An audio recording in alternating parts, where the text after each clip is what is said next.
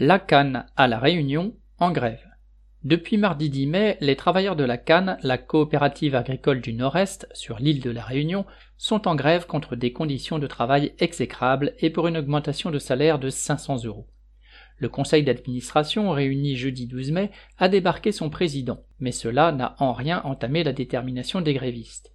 C'est ce conseil qui avait mis en place le directeur, lui toujours à son poste, habitué des méthodes brutales et des provocations à l'égard du personnel. La quarantaine de grévistes se réunissent en assemblée générale chaque matin et organisent les actions pour faire connaître leur mouvement et y entraîner de nouveaux travailleurs. Citation. Nous voulons vivre de notre travail, non perdre notre vie à essayer de la gagner. Fin de citation, disent-ils avec raison. Correspondant lutte ouvrière.